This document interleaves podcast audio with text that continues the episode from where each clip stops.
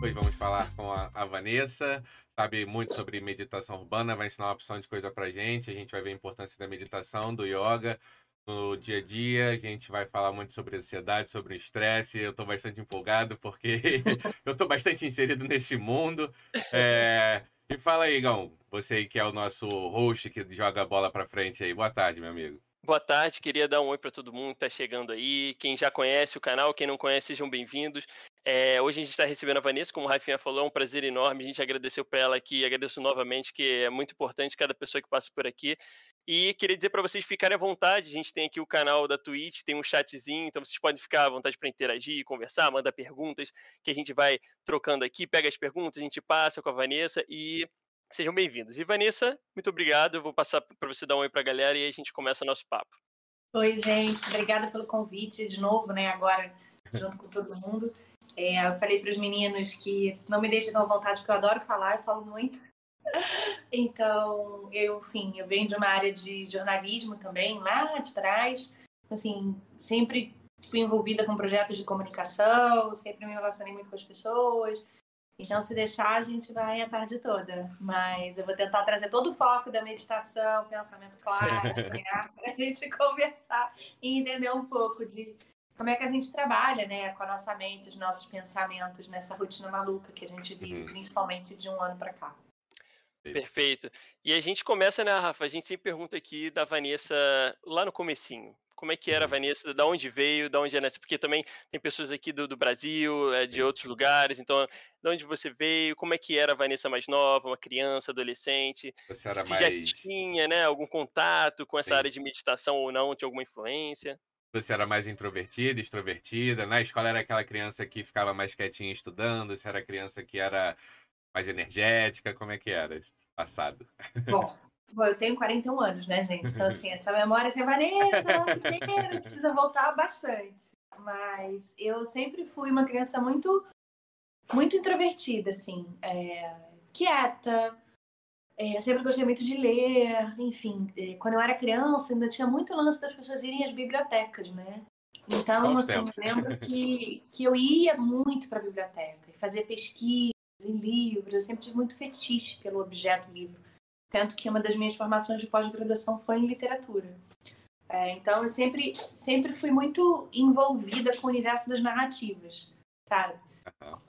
Num ambiente sempre num timing mais tranquilo, mais suave. E se pensar nisso, é, pô, nunca pensei nesse ponto de vista, mas pode ser um link é, para todo esse processo narrativo que eu vivo hoje, de entender essas histórias que as mentes das pessoas contam, que o corpo das pessoas traz né, ao longo da semana. Sempre fui muito envolvida com isso, mas num tempo muito mais tranquilo e suave. nunca fui uma criança, sabe, agitada, que subia em árvore, que. Sempre mais do meu espaço interior. Aqui, Já...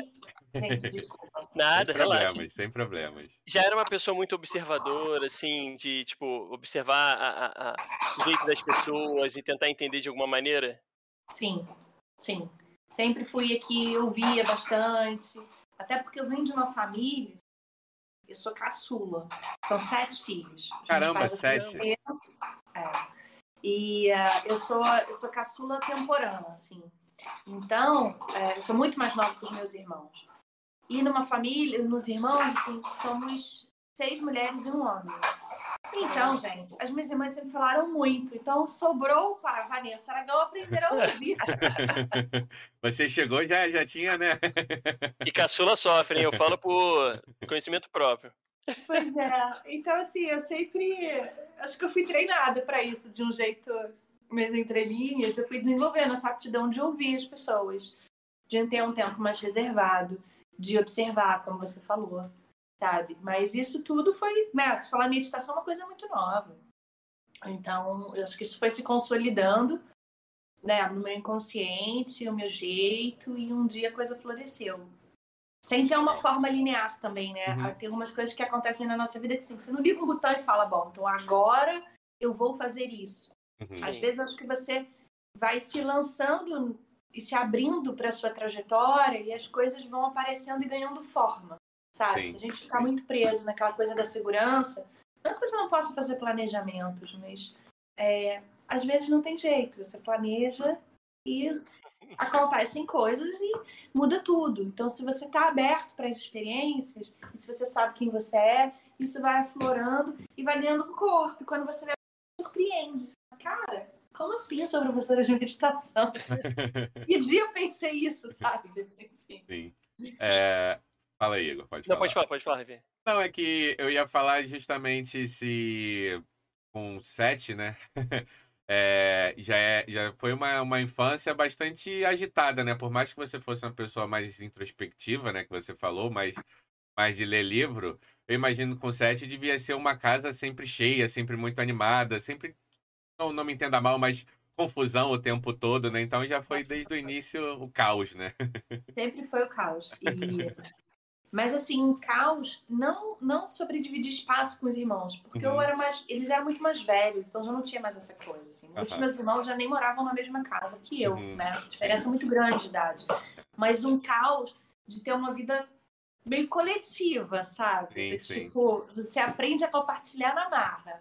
Então, ainda mais numa casa com muitas mulheres. Você compra uma coisa e fala, isso é meu. Não tem essa. A pessoa chega na sua casa, você não tem, ela usa e vai embora. Passei uma vida sofrendo com isso até o dia que eu aprendi. Bem, é só uma blusa. É só uma roupa. É só. Desapego também, vai né, Dani? que você não muda as pessoas, né? Você muda a sua relação em relação à experiência que está acontecendo. Perfeito.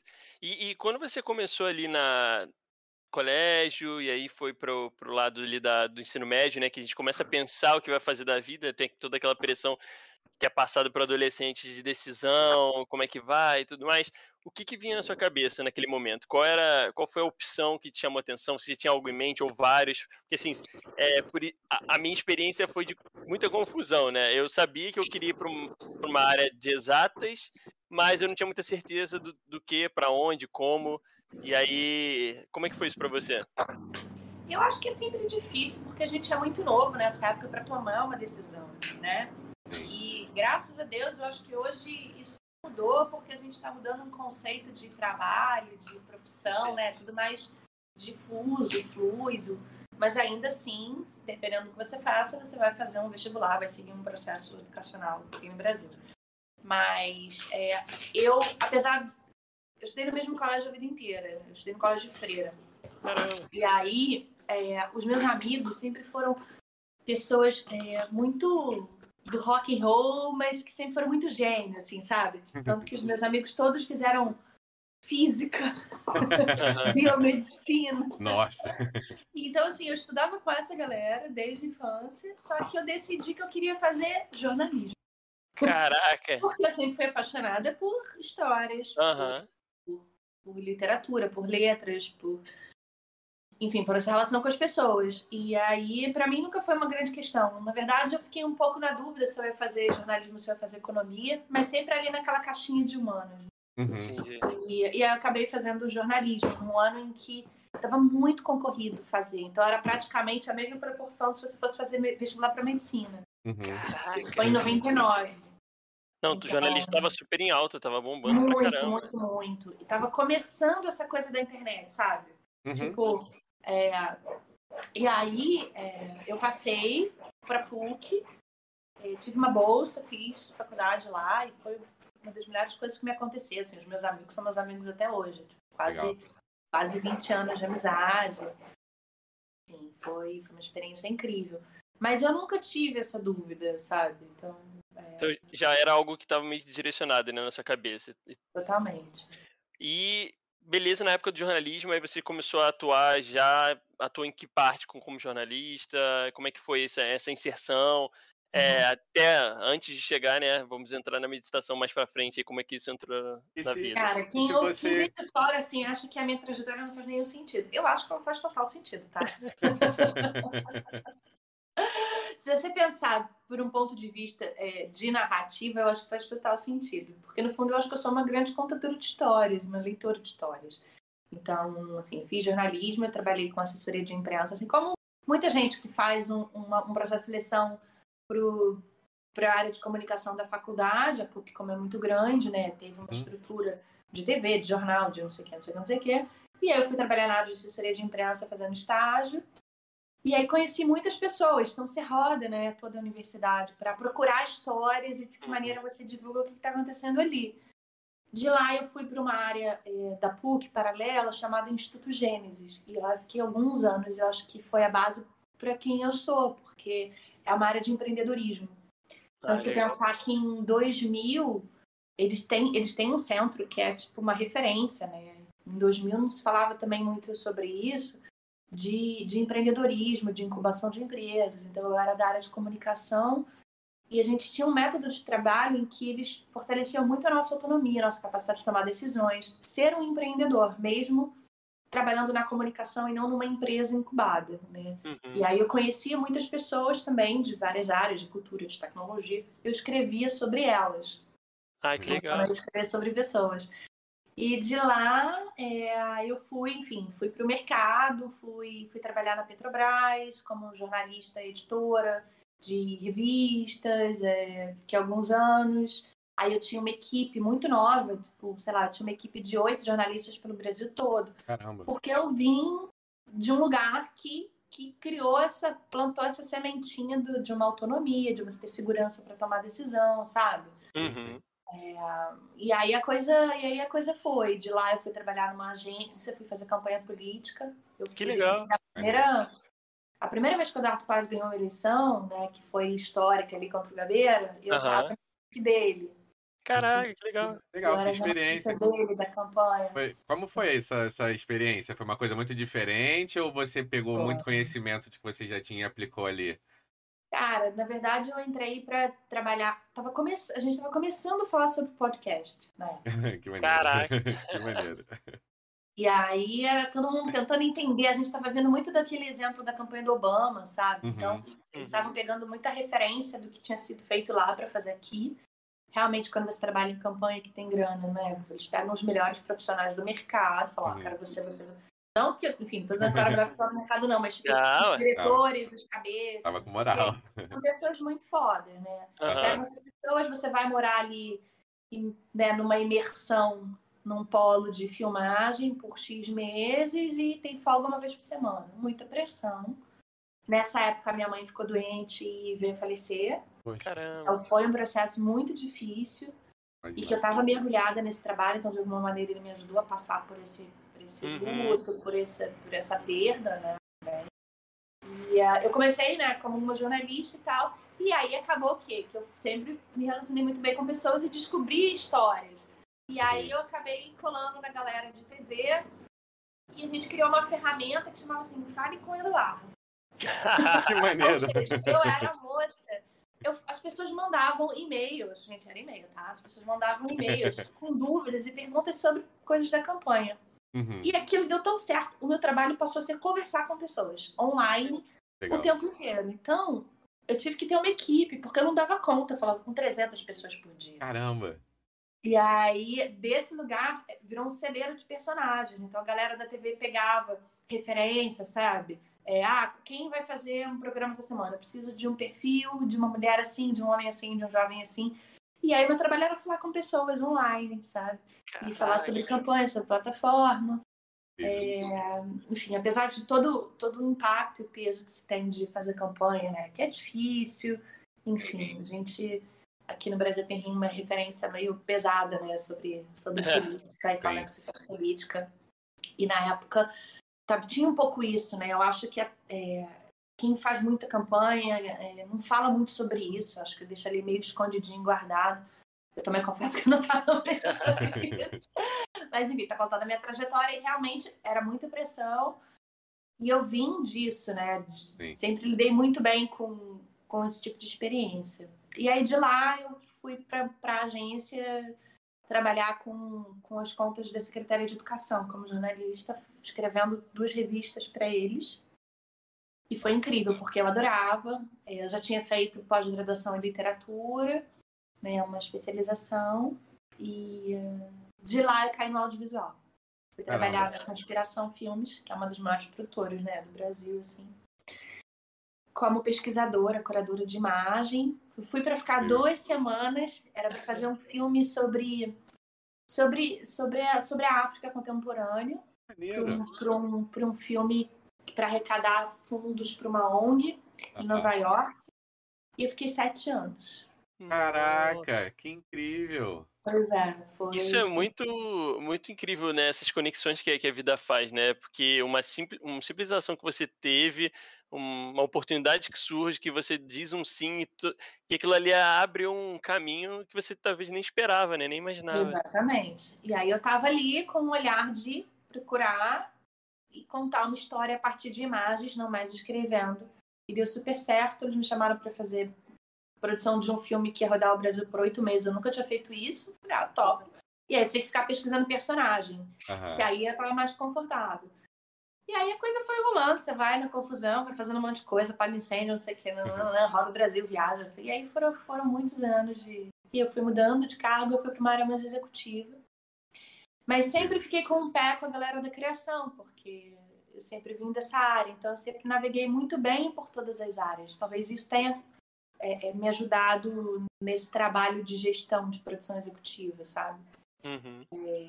E aí, enfim, nos últimos anos, é, eu fiz é, uma exposição. A gente fez algumas exposições para a inauguração do Museu da Manhã. É legal.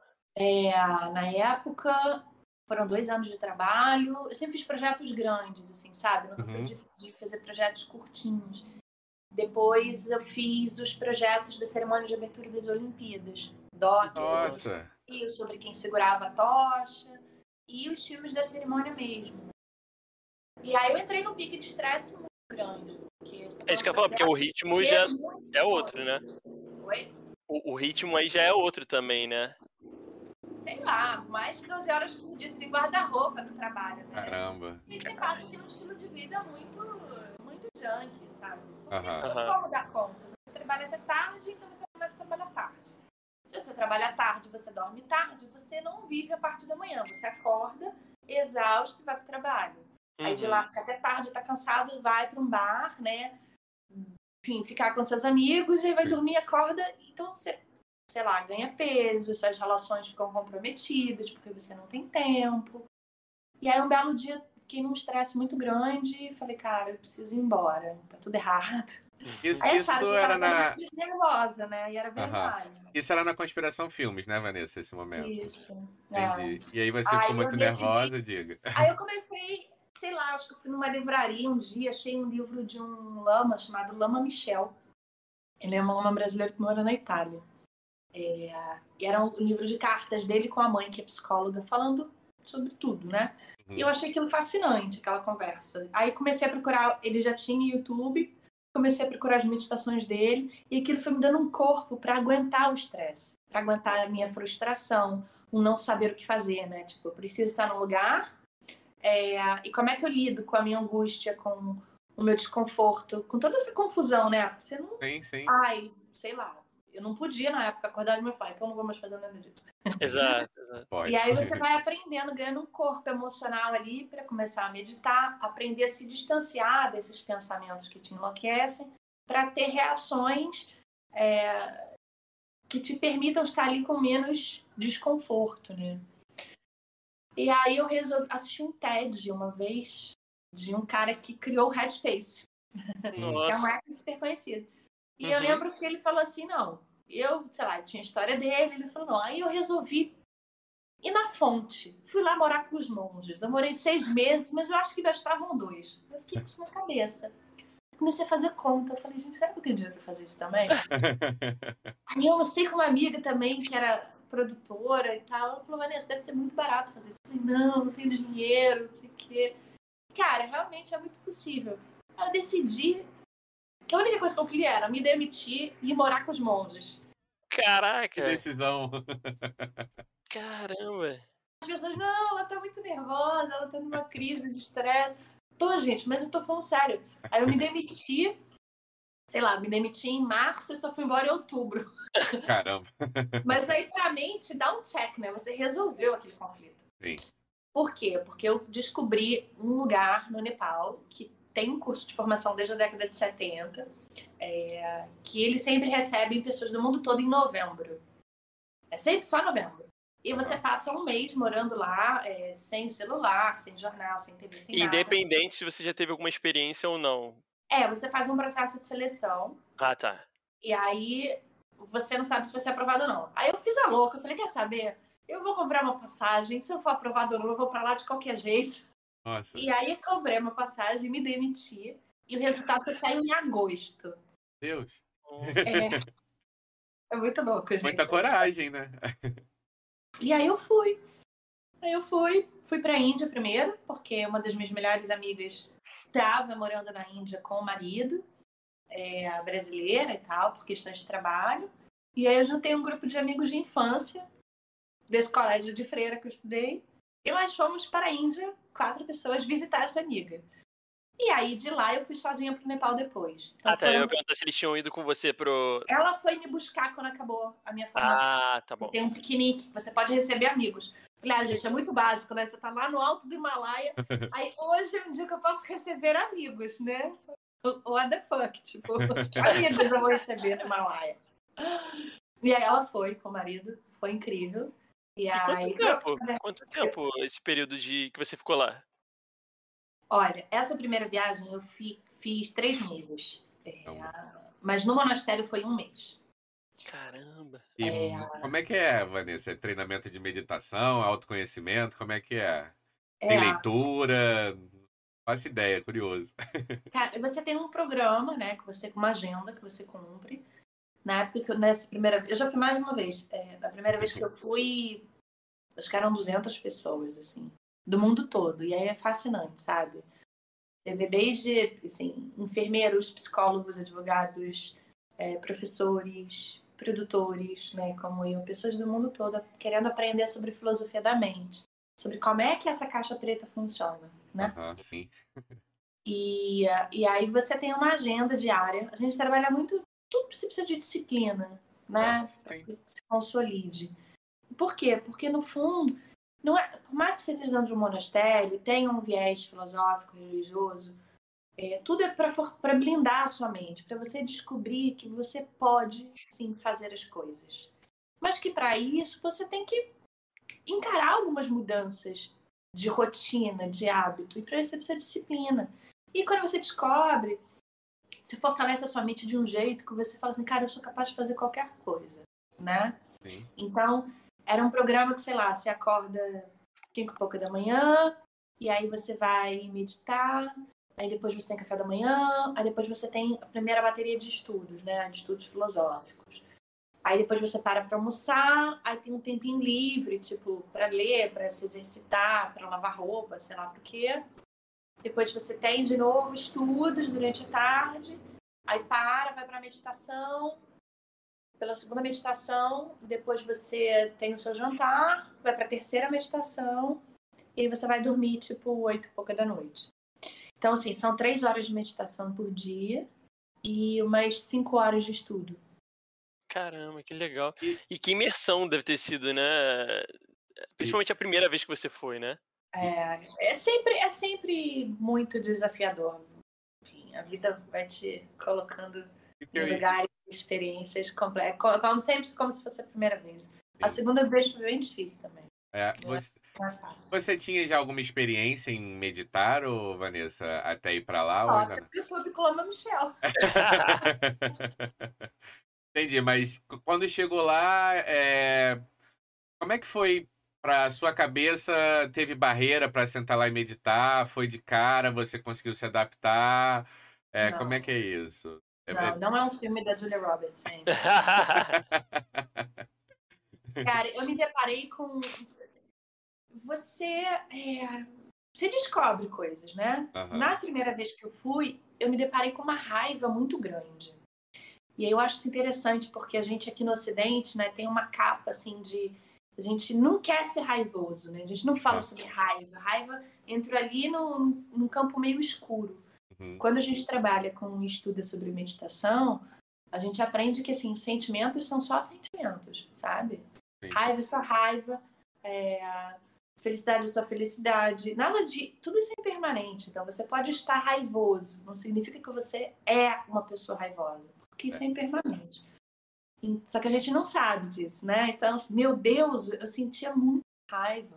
Eu cheguei, eu sentia muita dor, né? Você ficar sentado oito horas por dia.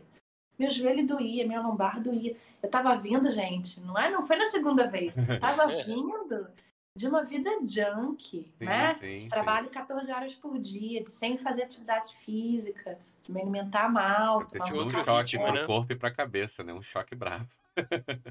então eu sentia muita raiva, porque eu tinha dor. É, o, o, o monge que orientou a nossa formação nessa primeira vez, ele era muito tradicional, sabe? Muito sério, era um alemão que foi formado na Índia, tinha muito conhecimento. E era tímido. Então, gente, era um. Puta, era um saco. eu tinha raiva dele. Eu tinha raiva de todo mundo. Tinha uma mulher na minha frente é, que ela roubava as almofadas das pessoas. Cara, se todo mundo chegar no Gompa, que é o templo.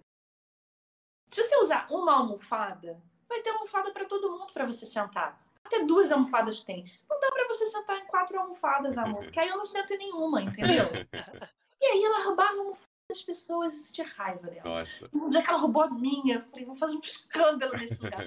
Como é que eu vou reagir? Fiz nada. Aí quando a gente fazia, tem uma época que você faz um voto é, dentro de uma coisa marraiana, são uns 10 dias em que você só faz uma refeição por dia. Para essa coisa da blindagem da mente, para trabalhar o seu apego à comida também. Assim como você fica em silêncio, para trabalhar o seu apego à fala. E aí, só que nada tinha proibido. Então, assim, o restaurante do monastério ficava aberto, porque é um lugar aberto à visitação. É um lugar que faz parte da comunidade. Uhum. As pessoas podem ir subir a montanha para ir para lá.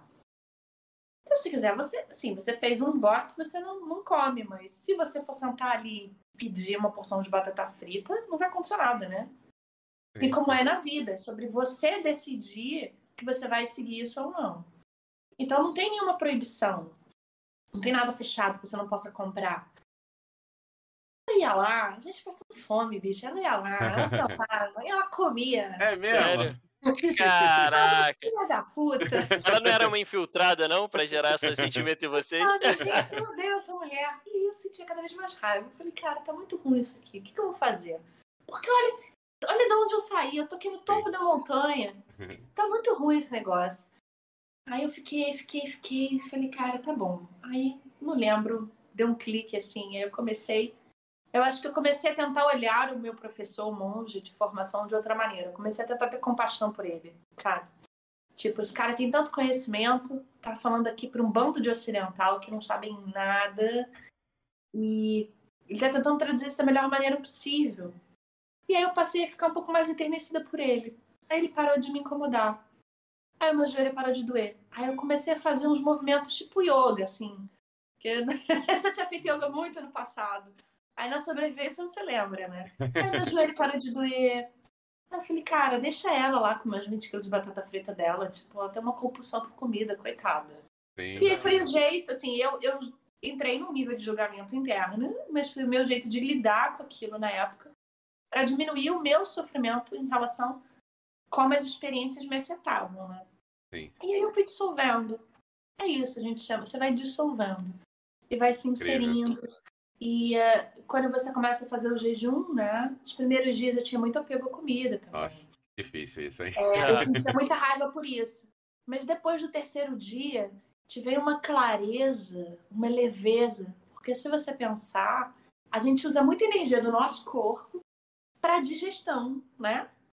Então, se você sabia. para de digerir as coisas assim, de comer tanto, você fica com energia. Entendeu? Uhum. Você fica leve. Se você passa os primeiros dias, que é muito ruim, uhum. cara, se você não tem nenhum problema de saúde, né? Enfim, que possa fazer um semi-jejum acompanhado, cara, te dá uma clareza, te dá uma felicidade, te dá um êxtase, dá um barato muito louco. Sim. Essa é a verdade. E você começa a ficar feliz. E uhum. você limpa. Tudo isso que é denso, parece um papo louco, mas assim, é real, é físico, acontece. Uhum. E aí, Porque essa coisa interna do, da, da, cabeça humana, né, do nosso corpo é é muito maior do que a gente imagina, né? É, é, ele tem um poder absurdo que a gente não tem ideia. Principalmente uhum. vivendo essa vida louca aqui na selva de pedra, né? Que a gente costuma falar. Esse ritmo insano que a gente tem, né? É. E aí você percebe que, cara, tudo aquilo faz sentido mesmo, sabe? Todas aquelas. Eu poderia. É... Eu decidi lá fazer um voto que a gente chama de refúgio, que é para virar budista, mas você não é obrigado. Mas aquilo mexeu tanto comigo, sabe? A experiência, todas as meditações, eu tive um impacto e eu percebi uma transformação tão grande na minha ansiedade, na minha raiva, nos meus apegos. Uhum. Eu falei, cara, é, eu assim, é empírico, não, não é um papo furado, não. Ah, não é sim. religioso, não é dogmático. Ah, é porque é, uhum. tem pecado, tem culpa, não tem nada disso. É você com você. Sim. Ação e consequência, sabe? E aí eu decidi virar budista lá, fiz toda a cerimônia. E saí de lá, depois fui pra Europa, para dar uma pesquisada nisso tudo e tal. Mas eu não tinha a menor ideia do que eu ia fazer da vida quando eu voltasse pro Brasil. Não, e, eu, e até eu ia te perguntar como é que foi essa volta, digamos assim, pra sociedade, né? Essa coisa urbana de ser. Como é que foi esse primeiro impacto? Porque eu entendo que lá você se conectou e tudo. Mas e a volta? Como é que é isso? Pra cabeça também entender, né? Corpo também, gente. A gente Exato. muito do nosso corpo, né? Uhum. É, de um jeito muito prático. Eu saí de lá e eu fui, eu voltei para a Índia, né, com essa minha amiga e o marido, depois eu fui para Europa sozinha. Gente, era Natal. Frenesi de compras. Eu fui para primeiro, eu saí de um monastério e fui para Amsterdã. Olha lá. Não, erro número um, não faça isso. não faça isso. Eu fui para Amsterdã, é, fiquei num hostel dividia quarto com as pessoas, todo mundo em outra frequência, obviamente, né? Todo mundo Exato. jovem, Natal, todo mundo louco. E eu tava num ritmo que eu acordava 4 horas da manhã. Nossa. e eu tinha que ficar quietinha na minha cama. E as pessoas estavam chegando. E eu falava, cara, como é que eu vou meditar? Eu ia pro banheiro. E ficava lá, sei lá, respirando, tentando. Foi um choque. E aí você tentava comer e não conseguia, porque você veio de 10 dias de um semi-jejum. Então você tem dor de barriga, literalmente, né? O corpo sim. passa a comer muito menos. Então, gente, foi um erro absurdo. E se você andava na rua, eu tava num outro timing. Falar, você fala num outro ritmo. Porque se a sua cabeça tá pensando de um jeito mais tranquilo, a sua fala é mais lenta, sim, naturalmente, sim. né? Uhum. É... E aí, assim, pessoas correndo pra lá e pra cá, compras e compras e compras, e você andando na rua. Hum, gente, que que Não, coisa e... acelerada, que apego, que coisa vazia. Eu, eu, eu, fico imaginando que, sei lá, o barulho deve incomodar, é, o ritmo frenético das pessoas, tudo deve. É, porque pra gente já tá assim, tem horas que dá um. Sabe, tipo, ah, não aguento mais isso aqui. Imagine quem vem de um local que tá totalmente oposto a isso, né? É. E para essa realidade é Amsterdã, né? Que é uma coisa. Enfim, movimento de pessoas para lá e para cá e tudo acontecendo. Caramba. Não, isso que você falou do barulho me acompanha até hoje, assim. Eu virei uma pessoa muito sensível a barulho. Uhum. Tanto que na pandemia, eu, enfim, me mudei e tal, e fiquei muito tempo procurando uma casa que para mim tinha que ser muito silenciosa. Eu uhum. achei por um milagre uma vila, ó. Tem passarinhos. Uhum. Mas eu procurei muito, porque o barulho, ele me incomoda profundamente até hoje, sabe? Eu, eu fiquei muito sensível a isso. De lá eu fui para Paris, eu lembro que foi essa, essa coisa da volta, né? Da Paris. Eu falava, gente, que desperdício. Eu tento comer uma bomba de chocolate e tenho dor de barriga. Nossa! Ai, que absurdo, sabe? Aí tentei levar pro bom humor, assim. Sim, sim. Mas foi, foi muito agressiva a volta. E eu voltei logo pro Brasil também voltei para cá em outro fuso, né? O Nepal são acho que nove horas de diferença daqui pra gente. Caramba. Eu acordava quatro horas da manhã, tá todo mundo dormindo, ir pra praia meditar, aí eu vi o dia nascer. Enfim, aí eu não sabia o que eu ia fazer da vida. E me chamaram para voltar para o meu antigo trabalho. Eu falei, não tem condições de fazer isso, gente. Como é que volta, né? Depois disso, não tem como. Não tem como voltar, cara. Aí foi aquilo, né? A gente tem que se eu, cara, de, parece muito um papo muito místico, holístico, mas não é. A gente tem que confiar no, nossa, no nosso percurso e ir para as experiências, sabe? Aberto. Então, Sim. eu fiz um planejamento financeiro para fazer isso por um tempo.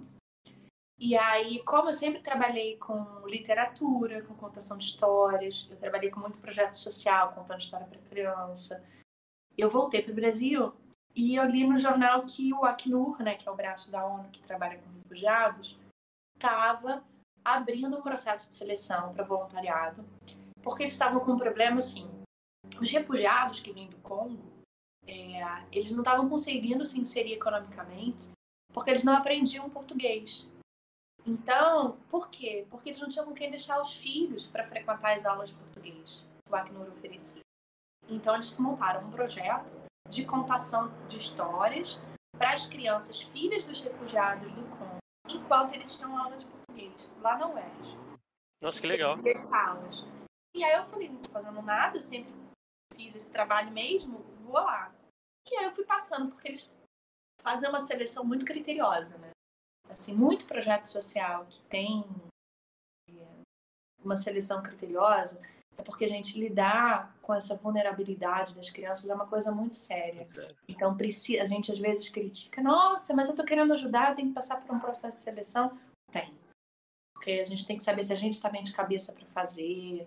Então, foi uma seleção que durou um tempo e eu fui para a final, aí fui para uma entrevista e aí foi um papo assim, ah, mas então, o que, que você estava fazendo antes disso? Falei, ah, eu tava morando no monastério, contei toda essa história. Aí falaram, nossa, mas isso é incrível. Então, assim, a gente tem três horas. Era um grupo que estava sendo escolhido, né? Uhum. Eu mais três. Você não quer usar parte desse tempo que a gente tem para ensinar meditação para essas crianças? Nossa, que incrível. Incrível. Gente, eu sou Ares Culhão, né? Aí eu falei, assim, a pessoa que vem de campanha política, uhum. tensão, segurar a pressão. Falei, claro. Aí eu fui embora e falei, ah, como é que eu, gente, como é que eu vou fazer isso? Eu nunca ensinei meditação para ninguém, quanto mais para uma criança, uma criança refugiada. Cara. Que loucura, como é que vai ser esse negócio? Mas eu fui. Uhum. E aí eu fui aprendendo de acordo com o meu feeling a me abrir, né, para essa a gente chama de um estado compassivo, uma empatia, olhar para aquelas crianças. Porque eu já tinha experiência trabalhando com criança. É... E aí eu comecei a adaptar a meditação para criança. Muitas não falavam português, eu não falo francês, então a gente se entendia na língua com desenhos. E foi, fiquei um ano. Foi muito duro, porque elas vêm muito fragilizadas, né? Pensar que essas crianças, esses pais vêm escondidos em barcos, não sabem nem em que país eles vão chegar, porque é muito no escuro, né? Quando eles querem atravessar, eles não sabem que país eles vão. Qual o país vai aceitar, né? Também tem muito disso. Exatamente. Tem um atravessador, você paga uma grana, dá o seu passaporte, não sei o quê, e aí, quando vê, se descobre que vai para o Brasil. Muitos não queriam nem vir para o Brasil. Porque se você pensar a condição de refúgio, você está falando de pessoas que é, tinham um emprego, tinham um trabalho, né? Não é aquela pessoa que está ali fudida, uhum. entendeu? Então, assim, sei lá, você pensar nos sírios, né? Professor universitário. Muita gente já tinha vida feita, embora. né? Aí vem para cá, não quer vir pro Brasil. Aí para aqui, vai trabalhar como frente do posto de gasolina. O cara era professor de economia, entendeu? Sim, sim. É muito, é um impacto muito grande. Mudança de realidade, né? Então, eu comecei totalmente sem querer. Tudo isso para dizer que foi sem querer. É, por conta das minhas narrativas, eu aprendi a é, contar meditação, ensinar meditação para as crianças. E aí eu falei, bom, vamos usar meu trabalho de produtora executiva. O que, que eu vou fazer da vida? É, eu preciso mudar a minha rede de contatos, né? Porque essa galera aqui do cinema não vai, não vai fazer yoga e meditar. Uhum. Então, eu resolvi fazer uma formação em yoga e para conhecer as pessoas, para mudar, para ter contatos nessa área. E eu fiz um ano de formação, e aí sabiam que eu ensinava meditação para as crianças. E aí os meus professores de formação começaram a me indicar para os filhos dos alunos deles. E eu comecei Caramba. a dar aula. então você come... Aí eu comecei um dia, eu ganhei dinheiro para ensinar meditação. Olha que perfeito, né? Acho que se encaixando. Aí, isso foi em 2017. Não se falava em meditação ainda. Caraca, muito recente, né? Aí, é, é, cinco anos, quatro anos, né? Quatro anos. Cinco. E aí eu lembro, a primeira vez que eu ganhei dinheiro para ensinar meditação. Falei, gente, eu ganhava 400 reais por mês, eu acho. Caraca. 300 e pouco, sei lá. Eu tinha um aluno. Porque era aluno particular, né? Uhum. E aí, falei, gente. E as pessoas voltavam na rua, sei lá, solteira, você vai para um bar tomar um show, o que, que você faz? Falei, ah, eu dou aula de meditação. A pessoa ia no banheiro e não voltava mais. Como você que isso, ensinar meditação? Sei lá, meio sei lá o que essa mulher hippie faz. Ainda tinha um preconceito muito grande, né? Acho que ainda tem hoje, né, infelizmente. Mas eu acho que hoje com a. Uma época. Eu criei um cartão de visitas. Que legal, aí, tá certo. Vou estruturar isso aqui enquanto negócio. e aí, o que, que bota nesse cartão? Instrutora de meditação tibetana. e é isso até Incrível. hoje. Sabe, com a pandemia teve um boom. Né? Antes da pandemia já se falava um pouco sobre mindfulness. A pandemia, coisa bombou. E assim, eu venho nesse trabalho de formiguinha há muito tempo. Então você fica ali no inconsciente das pessoas. E quando a coisa aperta, elas lembram daquela moça que ensina uhum. meditação. Não, e, e eu acho que não só a pandemia, mas a questão da tecnologia também, hoje em dia, eu acho que ficou mais fácil, né? De você acessar mais as pessoas, não ter que, por exemplo, correr atrás para dar um cartão, alguma coisa. Mas a rede, a rede é isso. Então, tipo assim, alguém vê aquilo, gosta, compartilha e tal, e vai um engajamento bacana, né? Sim, sim. Mas tem muitos nós ainda nesse processo, né? Aqui, enfim, tem muitas questões, assim. Eu acho que aqui a gente tem uma questão com dinheiro muito complicada, né? Primeiro porque a gente vive numa crise muito profunda e se você pensar é luxo, né? Você ter um dinheiro para investir em entender sua mente. Sim. Mas é um trabalho, né? Então, assim, você não está na Índia que você é um sannyasi, você é um retirante, você é um renunciante, né?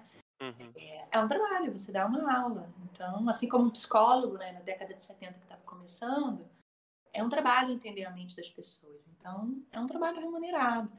Então, assim, as pessoas não enxergam, acham que tem que ser de graça o tempo inteiro, é, e que se você cobra, você não é um purista, você não é bom o suficiente, sabe? Não é confiável. Então, assim, eu vivi todos esses preconceitos, esses embates, essas discussões. Mas sempre pensando assim, eu estou fazendo parte de um movimento que está começando algo. Então a gente vai ensinando para as pessoas que é igual o trabalho de um psicólogo, sabe? E às vezes você vai fazer um formato que você vai abrir, vai fazer gratuito, às vezes não, às vezes aí começa a surgir coisa de aplicativo, né, dos podcasts que voltaram, você vai compartilhando, mas assim, é o seu trabalho, sabe? Você também né, paga conta, claro, claro. mora em algum lugar. Você não é um retirante, não mora numa comunidade, né? Porque existem mil formatos possíveis. Exato. Mas é de que maneira você valida o trabalho do outro. E aí eu fui entendendo o que, que eu topava, o que, que eu não topava. É, sei lá, a gente tentou. É... Teve um movimento muito grande há um tempo atrás, né, de fazer contribuições, a gente chama de contribuições conscientes. Você vai para uma aula e aí você paga o quanto você acha que que é possível, que vale. E aí, na Europa isso funciona muito. Mas aqui não, porque talvez a gente tenha muito essa coisa ainda do querer se dar bem, sabe? Sim, sim. E aí, sim. sei lá, eu ia dar aula em lugares que as pessoas chegavam com um carro blindado, pagavam uma grana pro valet e me davam as moedas de sobra, sabe? E aí você fala, cara, não, não teria um problema, desde que eu entenda que essa pessoa entende o meu trabalho. Eu acho que ela não entende o meu trabalho. Provavelmente então, eu não. usar a minha energia aqui. Eu posso. Aí eu comecei a dar uma rocinha de graça de yoga e de meditação para as crianças, para os adultos. Eu fiquei lá mais de um ano. Então, assim, Legal. você escolhe aonde você bota a sua energia. Não tem nenhum Perfeito. problema em dar aula de graça, mas direcionado, né? Para quem entende, porque precisa de uma troca. Como eu trabalho com pesquisa, se você vai ali, não é o meu viés de trabalho, achando que yoga é botar o pé na cabeça, não está me ajudando em termos de pesquisa, porque yoga é sobre saúde, né? Sobre como é que você se relaciona com, com essa mente, com as suas emoções, o que, que vai para o corpo, o que, que vai para sua ansiedade, para sua cabeça. Então, se você não está ali para trocar comigo, é sobre o meu tempo também. Eu não quero uhum. trocar com você. É, é, isso que eu ia falar. É, é, essa possibilidade que você tem também de escolher, né? É, então você saiu de uma área lá eh, do antes Nepal, que era uma coisa muito fechada, muito hierárquica e tudo mais, não sei o quê. E a partir desse momento você está vivendo uma coisa que é sua e que você falando sobre energias, né? Você não vai direcionar sua energia, seu tempo e tudo mais para algo que não estão te compreendendo, não estão te valorizando e tudo mais. Então é esse é o, o, lado muito positivo, né? Quando você tem uma coisa que é sua, que você tem um poder sobre aquilo para poder levar para um caminho que te faz bem também, né? Não, tem as angústias, né, de todo empreendedor, é. de trabalho, porque assim, aquele planejamento financeiro que eu fiz no começo, obviamente ele não conta. e, né? Porque, enfim, o dinheiro acaba, né, gente? E aí as pessoas não queriam meditar, assim, pagando na época. E aí eu lembro que você aumenta um pouquinho a grana, não sei o quê, você fala, caralho, eu vou desistir, vou voltar a fazer produção porque não dou conta. Uhum. Mas eu, eu acredito nisso, assim, a vida vai te ajudando, sabe? Você encontra Sim. uma pessoa, encontra outra, e rola aqui, rola ali. E quando você vê, já ganhou um corpo maior. E você tá tão inteira no que você tá fazendo uhum. que, que a coisa vai tendo um resultado, as pessoas vão confiando. E aí vai acontecendo. Quando, quando você vê, aconteceu. Então... É, e isso é, é, bem nítido, né? Quando você vê a verdade no trabalho que está sendo feito. Porque é tem muita isso. gente que vai pela onda da situação, né? Seja qual, qual, qualquer trabalho. Qualquer trabalho. E aí a pessoa vai naquela porque está no hype, está em alta e não sei o quê. E ah, vê que tem uma dificuldade, outra fala, ah, não, eu vou, vou largar. Então, assim, fica claro para quem está do outro lado ver também, né? Então, você vê ali, é, a gente ouve você falando aqui, fica muito claro o seu amor pelo que você faz, a sua dedicação, o seu entendimento. Então, isso para quem te ouve é, gera um outro resultado, né? Gera um resultado de confiança, um resultado de pô, não, vou acreditar. Posso ter um pé atrás de início, mas calma aí, o que ela tá falando ali, ela tem uma verdade nisso. Isso né? com tanta ênfase, né? Que eu vou, vou ouvir essa menina, é... vou fazer esse negócio aí. E eu acho que isso, isso é um processo, né? Foi o que você falou. É, a meditação, o yoga, tudo mais, ainda tem aqui no Brasil um, uma trava muito grande, né? E que a gente está passando nesse processo, a pandemia tem ajudado a entender, e eu acho que no pós-pandemia isso vai ficar mais claro ainda, porque é, o impacto, principalmente na mente, no corpo, tudo vai vir, né? A gente vai ver o resultado, a gente já está vendo, que absurdo, né? Então, eu acho que isso reforça o trabalho de vocês e, e que é um trabalho maravilhoso, lindo e importante como outros. Então, Sim. eu concordo. Então, então, hoje, Vanessa, só pra gente entender, se o cara tá querendo aprender a meditar ou tá sentindo que tá no momento, ele entra em contato com você e você troca uma ideia com ele, vocês, eu não sei como é que é, ver ver essa relação de preço que você falou, e aí você pensa ali nos exercícios para ele começar a aprender, é mais ou menos por aí? Ou existe já um. Com a pandemia, eu criei o formato das aulas em grupo também online. Ah, né? que legal. Uhum. Então, aí a pessoa, ou ela vai fazer uma prática individual, e aí eu vou entender o porquê dela tá querendo praticar, um pouco do histórico dela, como é que ela tá, se ela tem um trabalho com um psicólogo ou não, porque, enfim. Vou entender esse histórico dessa pessoa e a gente vai desenhar juntos é, o que, que a gente vai trabalhar. E aí, a partir disso, a gente vai ter um encontro semanal, online, né? Uhum. E, em que a gente vai fazer práticas. E eu vou passar exercícios para ela fazer sozinha ao longo da semana. Então, é um encontro por semana, mas ao longo da semana ela tem algumas orientações para fazer. E aí a gente vai trocando e vai entendendo. Legal. E se não, ela vai fazer uma prática coletiva dentro do grupo de meditação, uhum. que eu estou uhum. retomando. É, e que aí também é uma vez por semana, mas aí tem um monte de gente, mas a gente. E aí todo, cada prática ela se encerra nela mesma, né? Uhum. Você pode fazer uma, mesmo se você não fez a anterior, e aí a gente vai, a gente vai seguindo. Aí já até é. falando aqui no chat, ó, que o Rafa quer virar um novo aluno aí. Com eu certeza. tô na torcida aí, hein? Eu tô gostando é. do papo também. Mas, mas, eu ia até te perguntar, então, um pouco relacionado a isso que você falou, da pandemia, né? É, você começou ali, tá desde 2017, mais ou menos, né? Isso. Nessa área. Como é que foi esse, de, no começo da pandemia, o primeiro impacto? Porque eu lembro que em março foi um choque geral, né? Porque aquilo foi chegando, foi chegando, chegando e do nada a chave virou. Eu lembro muito bem as últimas coisas que eu fiz antes da semana que a gente deu a parada geral, né? É, como é que foi isso para você? Que eu imagino que você já está com uma rotina, com, com clientes, com alunos, e, e, e, modificar isso, né? Como é que foi a sua relação para fazer essa virada de chave? Bem, foi. Ah, eu fiquei tensa, como todo mundo. É, na verdade, assim, eu não vou entrar na fase 2, a gente faz um outro papo, porque senão vai ficar cinco horas, mas eu voltei para o Nepal, para o monastério, para uma segunda formação em 2019.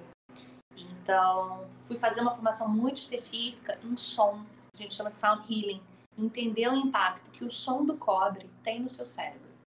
Nossa! É, e isso é uma, uma medicina, né? Tem a gente de protocolos, tem isso para tudo, assim. Para quem tem Alzheimer, para quem tem insônia, para quem tem ansiedade, para quem tem depressão, para criança, para gato, para cachorro. Né? E aí, é, eu fui para lá, fiz todo o processo novamente, e eu voltei em janeiro de 2020. Você traz o que? Tigelas de cobre, é um investimento, né? Voltei assim, a investigação da minha vida, o som. E realmente eu continuo dizendo isso, porque é muito fascinante. E aí eu voltei para o Brasil, Fiz todo o movimento entre Rio e São Paulo para fazer práticas gratuitas para as pessoas conhecerem. Uhum. E aí começou a pandemia. Nossa. E aí, assim, tudo que eu não posso fazer online é ação healing. Assim, não que eu não possa, eu faço hoje Mas você perde Instagram, muito, né? Sei lá, de 15 em 15 dias, uma vez por mês, eu abro um concerto meditativo. Porque eu acho que no Instagram é uma das plataformas que você perde menos essa questão do som, sabe? Da frequência, da onda, não sei o quê. É, porque o Zoom fica muito ruim. Já tentei um monte de coisa. Então, assim, se você faz presencialmente, se você faz online, tem uma perda. É, em termos energéticos, não tem perda nenhuma, porque eu estou trabalhando ali outras coisas também. Mas no termo prático, de você ouvir o som, deitar e relaxar, tem uma diferença. Então, uma das poucas coisas que eu não pude fazer foi isso. E eu tinha direcionado, planejado né, a minha vida para essa investigação, investido financeiramente nisso. Uhum. Voltei lá para outro lado do mundo e voltei para o Brasil e começou a pandemia. Eu e a torcida do Flamengo, né? Sim. Aí você fala, cara, fudeu, de novo. O que, que eu faço agora? É, E eu falei, bom, no começo, assim, eu acho que as pessoas acharam que ia durar muito pouco esse negócio de, de confinamento, de, sei de quarentena. Então, pra mim, assim, os meus alunos pararam de praticar. Então, assim, Eles acharam, tipo, ah, não vou fazer virtual, né? Esperar pro presencial. Não, não, não, vou fazer virtual. Tipo, não, não vou fazer agora não, não sei o quê. As pessoas também não sabiam se podiam gastar dinheiro, o que, que ia acontecer. Aham. Cara, fudeu, não vou mais trabalhar, né? E agora? Uma dívida de um Nepal. Como é que eu vou pagar isso? Cara, E aí, no mês seguinte, as pessoas perceberam que a coisa ia se estender. Então, as pessoas começaram a me procurar. Uhum. E aí eu comecei a entender como é que eu vou dar esse negócio de aula online, né? Aí eu não tava dando meditação, fiquei muito reativa. Falei, vai ter só a prática de yoga. E a prática de yoga rolou bem, tipo, já, já tinha uma boa noção de enquadramento, porque eu trabalhei com cinema há muito tempo. Mas era, era, era, era estranha essa didática, porque é como se fosse um, era um monólogo, sabe? Eu tava Uhum. ali é, falando e tendo que entender o tempo de aula, porque na câmera eu não podia desenhar, eu tinha que desenhar uma aula específica online, então eu tinha que pensar em todos os movimentos em pé primeiro, para tipo uma narrativa do corpo, uma dança para fazer sentido para a pessoa não precisar ficar. Por mais que eu tenha o tripé, você não tem. Aí Então, mudando, né? câmera, desce a câmera pra ver, pra não sei o quê. Aí fora as velhinhas, que aí assim, você tá me vendo? Eu tô vendo só o tornozelo da pessoa. aí você desiste também, você fala, cara, então eu vou passar alguma coisa que seja o menor risco possível pra ela, porque ela não vai aprender a enquadrar, não tem jeito. Vai ser um, um desconforto maior do que um conforto, né? O estresse de mexer a câmera. Uhum. E aí a coisa começou a rolar, eu comecei a aprender a fazer isso, dá muito trabalho, para voz é muito ruim, Uhum. porque a gente tem que falar num tom muito mais alto do que você faz presencialmente. É, e aí as pessoas começaram a ficar muito mal de cabeça e começaram a me procurar fazer meditação. Aí eu tive que romper essa minha resistência. Conversei Aham. muito com a monja que orienta os meus estudos aqui no Rio. E a gente começou a abrir várias frentes. Ela, o monastério aqui no Rio, eu. E vamos receber as pessoas e aprendendo e compartilhando e fazendo. E aí muita gente. Aí eu voltei a escrever para Veja na época também, sobre meditação, para dar dicas, para tentar ajudar as pessoas, né? Uhum. Sim. Então, eu já vi na época, para mim, é, não foi complicado isso, porque eu vim de uma experiência de confinamento, né? Eu tenho um treinamento mental para ficar em silêncio em casa. Mas eu sabia mapear esses comportamentos das pessoas por um período X Uhum. Uhum. Quatro, 30 dias. Então, quando passou a quarta semana, eu falei, não sei como as pessoas vão reagir em termos de mente, mas eu imagino que vai. Aí você no começo você vai desenhando um segundo mês, depois você não tem a menor ideia de como as pessoas. e aí você vai acompanhando, e a coisa foi bem séria. Né? Foi. e Eu, eu acho que imagino que foi uma experiência eh, de muito aprendizado para você também, né? Difícil, obviamente, para fazer essa mudança, mas deve ter gerado bastante resultados que possivelmente no presencial e fora de uma pandemia você nunca teria, né? Da reação das pessoas, como lidar e tudo mais. É, como até a gente tinha falado aqui em off, eu, por exemplo, fui uma das pessoas que procurei terapia na pandemia. Nunca tinha feito na vida, é, Uhum. sempre tinham me falado, eu nunca corri atrás e, e assim, foi sorte que eu procurei algo, sabe? Porque é, chegou no momento da pandemia que a cabeça tava pirando, não tinha como. Isso, eu acho que isso veio mesmo de um jeito difícil para a gente perceber que a gente precisa dar espaço para essa inteligência emocional, para o nosso corpo emocional, entender os nossos pensamentos, sabe? Essa coisa de, ai, não sei o que eu sinto, não sei o que eu penso, não é legal, gente. Tipo, uhum. é a sua cabeça. Tem um lama que ele fala uma coisa muito interessante, um swami, porque é de yoga, que ele fala assim: não é o rabo que abana o cachorro, gente. então, assim, a gente, os nossos pensamentos direcionam as nossas ações. Não tá certo isso. A gente tem que aprender a criar um distanciamento, porque a gente acha, a gente não foi educado para questionar o que a gente pensa, né? Então, falando aí um pouquinho de conteúdo, é, a gente pensa, a gente acha que é verdade. E na maior parte das vezes, não é verdade. Então, é, aprender que você, um, você não é os seus pensamentos. Isso tem que virar um mantra. A gente não é o nosso pensamento. E por isso a gente pode questionar, duvidar, sabe? E quando você começa a olhar desse ponto de vista, você começa a perceber padrões, reações automáticas. Ah, mas e o que eu faço com isso? Querida, a partir do momento que você consegue enxergar isso, você já tem uma chance de mudar um comportamento. Perfeito. Porque se você está ali no automático, mergulhado naquilo, você nem percebe para poder mudar alguma coisa. Então, a primeira coisa é desconfiar desses pensamentos para poder questionar, para poder perceber como eles funcionam, para aí sim você conseguir mudar um padrão de reação. Aí, assim, você vai mudar uma vez, vai mudar duas e vai continuar caindo dez. Mas aí você já não caiu doze, sabe? Exato, aí você muda cinco e cai cinco. E aí você já está mudando a sua relação com você, a relação com as pessoas à sua volta porque isso interfere nas suas relações, né? E quando você vê um monte de coisa mudou, porque você aprendeu a ficar um pouco com o seu silêncio, sabe? A ter coragem e um carinho por você para olhar o que está ali. Porque você vai olhar coisas que são confusas, que são nebulosas, as raivas, né? Um monte de coisa que você fala, ah, não, mas eu sou ótimo. Você é ótimo, mas você também tem raiva, você também tem apego, você também tem isso, você também tem medo também se frustra. Então, a gente vai aprendendo a dimensionar e dar o peso devido, sabe? É, uma dica que eu acho legal é assim, a gente sempre fazer perguntas racionais para esses pensamentos recorrentes, sabe? Porque isso que ajuda a tirar essa carga emocional dessa ilusão que sufoca. Então, por exemplo, ai, ah, você perdeu o emprego. Ah, você perdeu o emprego na pandemia. Ah, você foi demitido. Ah, você foi demitido. Ah, você foi demitido. Cara, ao invés de ficar embarcando nisso, aí você não dorme, come, bebe, uhum, não sei o quê. Sim. Aí não trabalha direito. Aí você foi demitido. Aí para, observa que esse é o pensamento recorrente e se pergunta, lista se quiser. E se eu perder o emprego, o que vai acontecer? Cara, responde de maneira objetiva.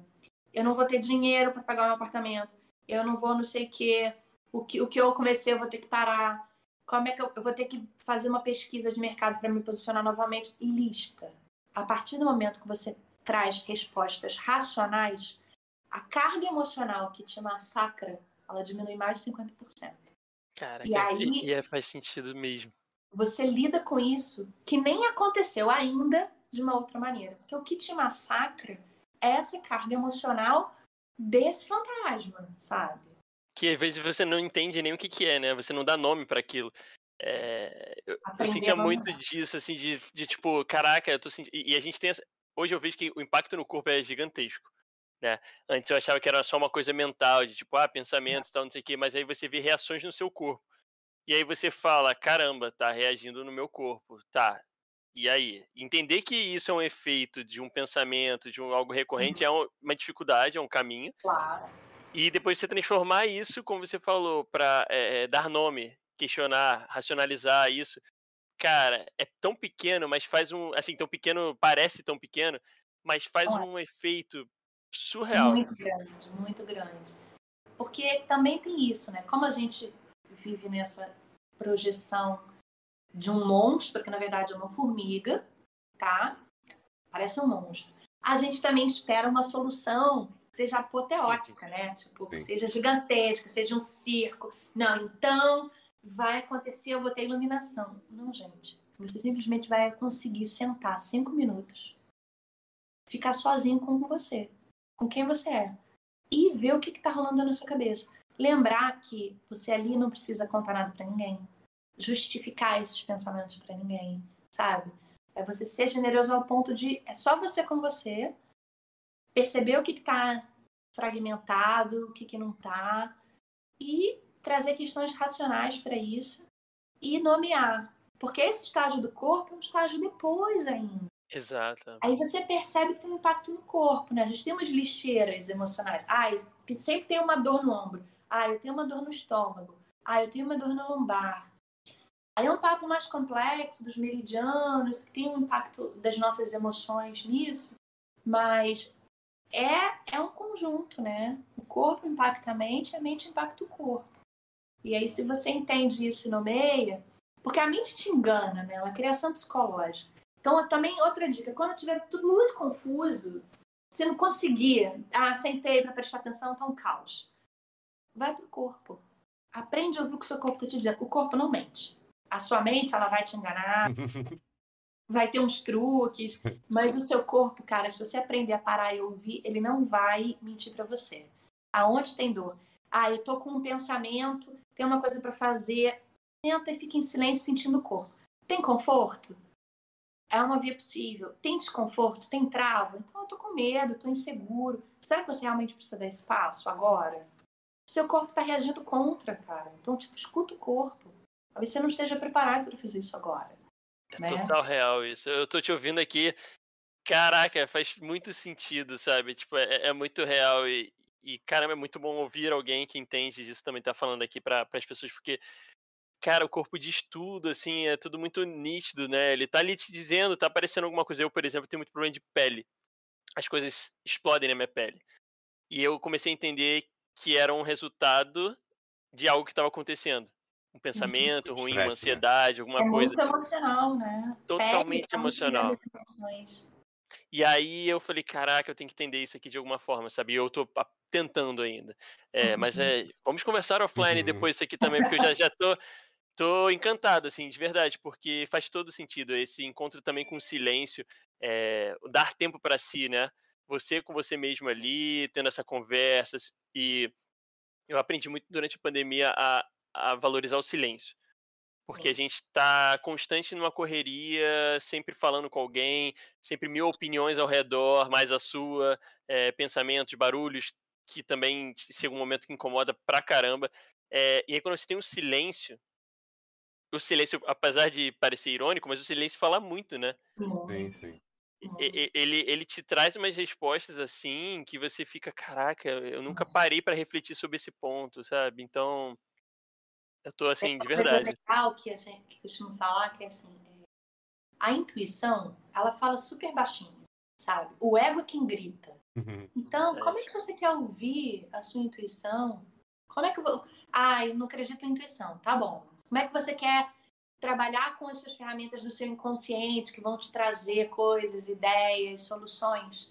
Se você está no burburinho, você precisa parar um pouco para deixar isso vir, porque a gente tem um conhecimento ancestral, a gente tem uma sabedoria nossa, tudo, né? A gente vive, experimenta, cria, constrói a subjetividade e isso vai entrando nas nossas caixinhas. Cara, para você acessar isso, você precisa ficar no silêncio. Então, a tecnologia também foi boa para um monte de coisa com a pandemia, mas a gente ficou mais mergulhado num mar de informações e num frenesi. Também tomar cuidado para não ser arrastado por isso. Porque quando a gente tem um tempo, você vai pegar o celular, fica rolando ali as notificações, e vai ver um monte de live, vai não sei o quê, e vai, né? quando você vê, acabou o dia, ai, não pude parar cinco minutos. Sabe? Então, assim, é, se permitir e dar valor à importância da pausa. A pausa que vem para o silêncio, a pausa que vem para o seu corpo se restaurar, as suas células. A gente não pensa que assim, cara, tem um corpo aqui 24 horas, você tem suas células trabalhando full time. Se você não para e não respira direito, como é que você vai oxigenar o sangue que nutre o seu corpo? Cara, num ano de pandemia, tudo que for contribuir para a sua imunidade, gente, tá valendo. Vamos combinar? Com, então, assim, com certeza. Se você não respira direito, como é que você oxigena melhor o seu sangue? né? Como é que você faz um processo metabólico melhor? O corpo está ali exausto, tenso, com dor. Pausar para esse corpo ceder. Quando o corpo cede, a mente cede. E aí você fica mais com mais energia para ser mais, é, mais eficiente, mais assertivo, mais ágil no seu trabalho, nas suas relações. Então você não está perdendo tempo. Pelo contrário, você está otimizando, entendeu? Ô, Vanessa, é muito louco, né? O poder da nossa cabeça, né? Você estava perguntando antes pra gente, nem né, off, né? Qual é a nossa relação. E eu falei para você, né? Eu tenho muita, muita ansiedade, diagnosticado, né? Crises de pânico. Eu já tive uma crise de pânico em cima da moto. Foi uma das, das sensações mais desesperadoras da minha vida. E, e ao mesmo tempo, acho que aquela, aquela experiência me mostrou muita coisa, porque eu justamente naquele dia eu pude finalmente perceber determinadas coisas que minha cabeça estava fazendo. Eu falei, pô, se eu conseguir ter algum controle, algum controle sobre isso, talvez eu consiga fazer uma mágica positiva, porque a sensação que você passa é que parece que é uma mágica, só que quando é ruim, né? Uma, uma magia negra, né? Só, que diabo está acontecendo? Depois, se eu tiver algum controle, talvez eu consiga direcionar essa mágica para para coisas boas, né? E aí, falando isso, né? Falar aqui pro chat também que eu falei para você que eu sou um muito amador, né? De, de meditação que eu fico, vindo, fico vendo vídeo no YouTube, fico tentando. E aí eu queria falar para você, é, essa prática, esse exercício, é válido? Ou eu só estou perdendo meu tempo e eu não estou conseguindo chegar num ponto necessário? Ou qualquer coisa que você tente, mesmo ficando de 5 a 10 minutos sentado, fico desconfortável, as costas doem. É, vale alguma coisa já para quem não está ainda com um contato tão profissional? Se é que eu posso chamar de profissional, não quero faltar com respeito, mas ah. acho que o conhecimento mais técnico, que é o que você é tem. Né? né? Cara, eu acho, até a gente estava falando antes, né? Semana passada eu dei uma entrevista para a Folha também sobre isso. E eles me perguntaram isso também. E assim, eu acho que é válido. Uhum. Por quê? Mas assim, é válido desde que você. A gente vive uma cultura muito fast food, né? É. A gente fala assim, ah, a pandemia uhum. fez com que você começasse a fazer terapia, muita gente começou a fazer meditação, mas a gente tem que lembrar que, assim, não tem mais. Se a gente quer ser maduro e olhar para as coisas, tudo precisa de tempo. Então, não, você, não, você não tá indo ali num supermercado, você compra um negócio e vai ter um efeito. Aí comprei um comprimido para dor, tomei comprimido daqui a oito horas, a uhum. coisa vai melhorar. É sobre, é, é sobre investimento de tempo e ir para a experiência, sabe? Uhum. Você precisa de tempo para que a coisa aconteça. Não é do dia para a noite. Então, tem muitas pesquisas que falam que você precisa de mais ou menos oito semanas para que tenha algum tipo de neuroplasticidade no seu cérebro, que alguma coisa mude, né? Então, eu acho muito válido, desde que você antes ainda gaste um tempo pesquisando quem é essa pessoa que você resolveu é, praticar pelo YouTube. Uhum. Quem é essa pessoa que está guiando a sua prática no Spotify, sabe? Por mais que você dá um Google, descobre qual é a formação dela. Porque você está vindo de um conhecimento que é oriental, 5 mil anos, então, tem uma tradução e muita perda, né? Uhum. Por mais que a gente adapte para a nossa cultura, para a nossa realidade, tem coisas que a gente não pode mudar. Então, Sim. tem muita tradução errada, do tipo, ah, eu vou meditar, não consigo parar de pensar, parar os pensamentos. Gente, isso não é inteligente, né? Você vai querer fazer alguma coisa para parar de pensar? Você nem questiona isso, fala, ah, é, não, eu não medito porque eu não consigo parar de pensar. Ah, que bom que você não parou de pensar. Porque a ideia não é essa. Senão você estaria morto, né? Eu, eu acho, né? tipo, sabe, brincando assim, mas tem, Sim, muita, tem muita gente que fala isso com seriedade. E meditação não é parar de pensar, é sobre como você se relaciona com os conteúdos da sua mente. Então, se você pesquisar qual é, qual é a referência, qual é a formação dessa pessoa que está guiando a sua prática, você vai estar mais seguro para entrar nesse campo que é o mais delicado que existe, a sua cabeça. Então, assim, ah, tô ok com o histórico dessa pessoa, posso procurar no YouTube, posso procurar no Instagram, posso procurar no Spotify, posso procurar no Insight Timer, pode procurar. Acho que a Vivo também tem um app de meditação que é legal. É, o, o Headspace também, mas o Headspace é em inglês. É, e aí, feito isso, vai ser bom porque você vai passar pela etapa 1, que é criar um novo hábito. Uhum. Então, você vai ter uma vozinha ali que vai te ajudar a ficar parado e você vai seguir aquelas orientações. E para isso você vai entender a realidade do seu corpo. se você vai fazer sentado apoiado com as costas na parede. Se você tem dor no joelho ou no quadril, você vai colocar uma almofadinha para você sentar e melhorar esse impacto né, do, dos seus quadris e dos seus joelhos para ficar mais tempo. É, eu só não recomendo no começo fazer deitado, porque você acaba Dá dormindo. sono, dá sono.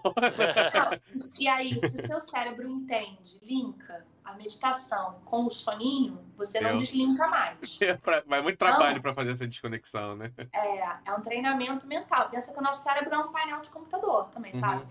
Luzezinhas acendendo e apagando. Então você não tá no shavasana do yoga, que é um relaxamento. né? Uhum. A meditação não é um relaxamento. Ela te leva a um estado mais tranquilo por outro motivo, porque você aprende é, a trabalhar essa carga emocional que está ali te consumindo. Então você fica mais calmo e aí você relaxa. Mas por quê? Você relaxa a partir de um exercício. Você está ali concentrado, fazendo coisas mentalmente, né? Uhum. Então você tem consciência do que está acontecendo.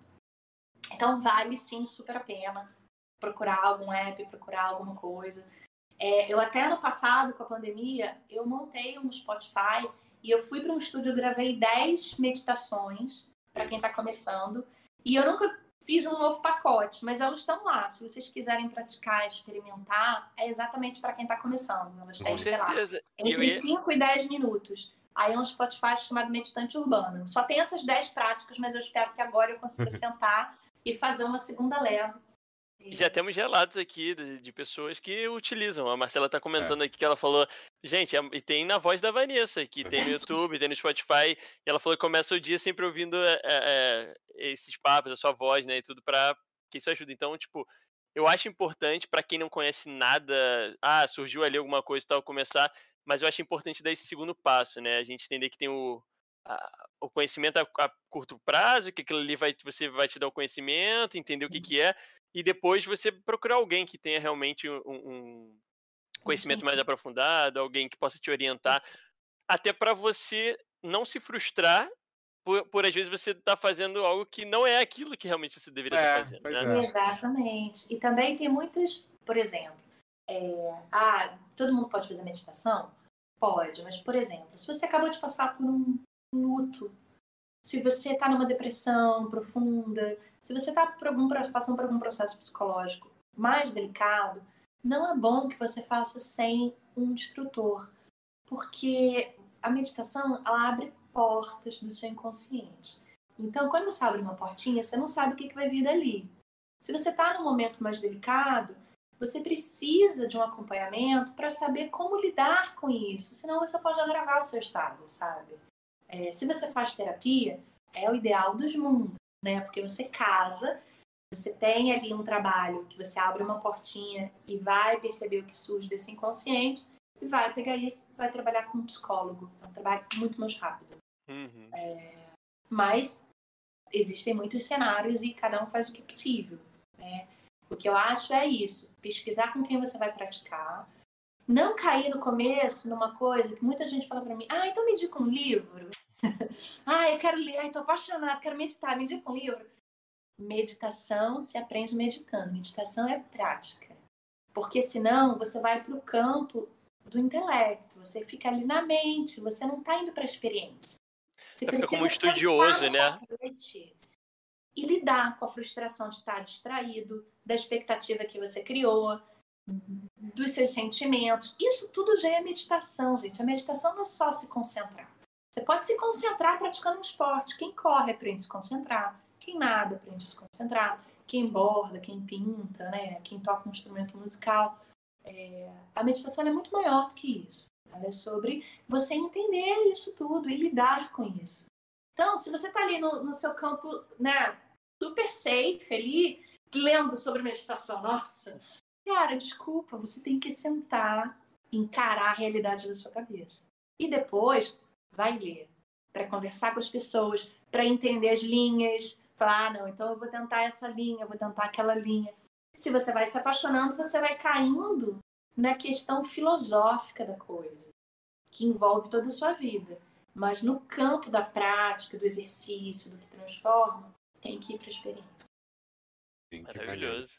E Vanessa, fala aí, ô Igor, desculpa. Não, pode, pode, pode, pode. Não, é que eu fiquei muito curioso, né? Voltar um pouco. É, e a Noa, nossa moderadora, até brincou aqui falando que a sogra do Igor aí ficou interessada em viajar para o Nepal. Eu fiquei curioso, porque você falou que foi mais de uma vez, e aí, pelo que eu vi na segunda vez, tinha curso que você podia escolher. Existem vários cursos e você se candidata ou para ir pela primeira vez você é obrigado a fazer um determinado curso para depois liberar outros?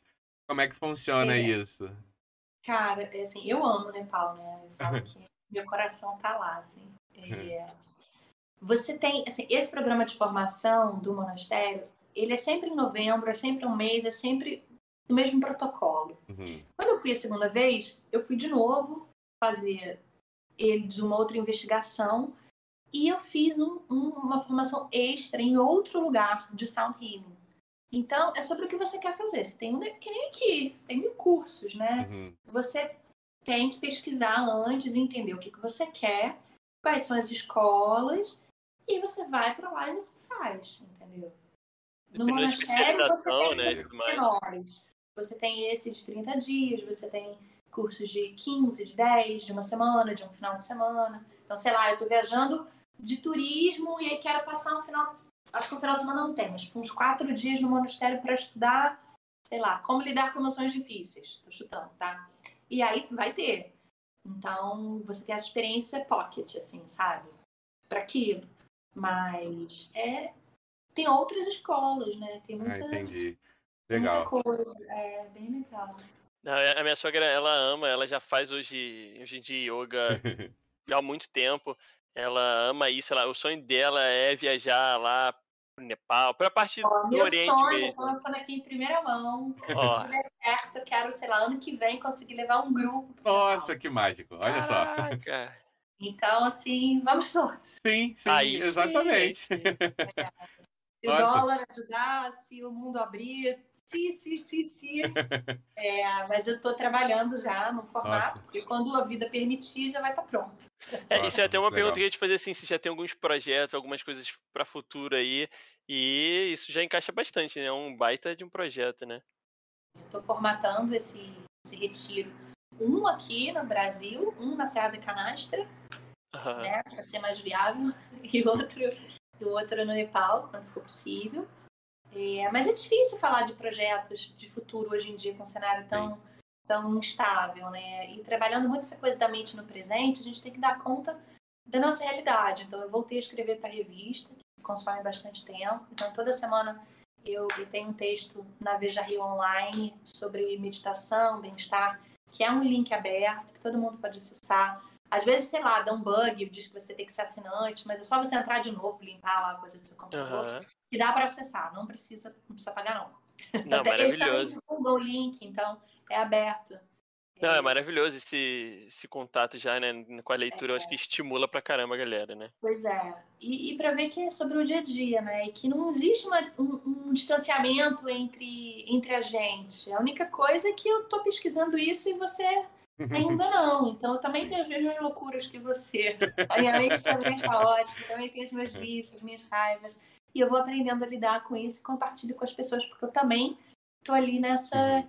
nessa, nessa imersão empírica, né? Uhum. Então, assim, o que eu vou fazer de agora de projeto, é, eu vou voltar com as práticas coletivas online, porque eu tinha parado.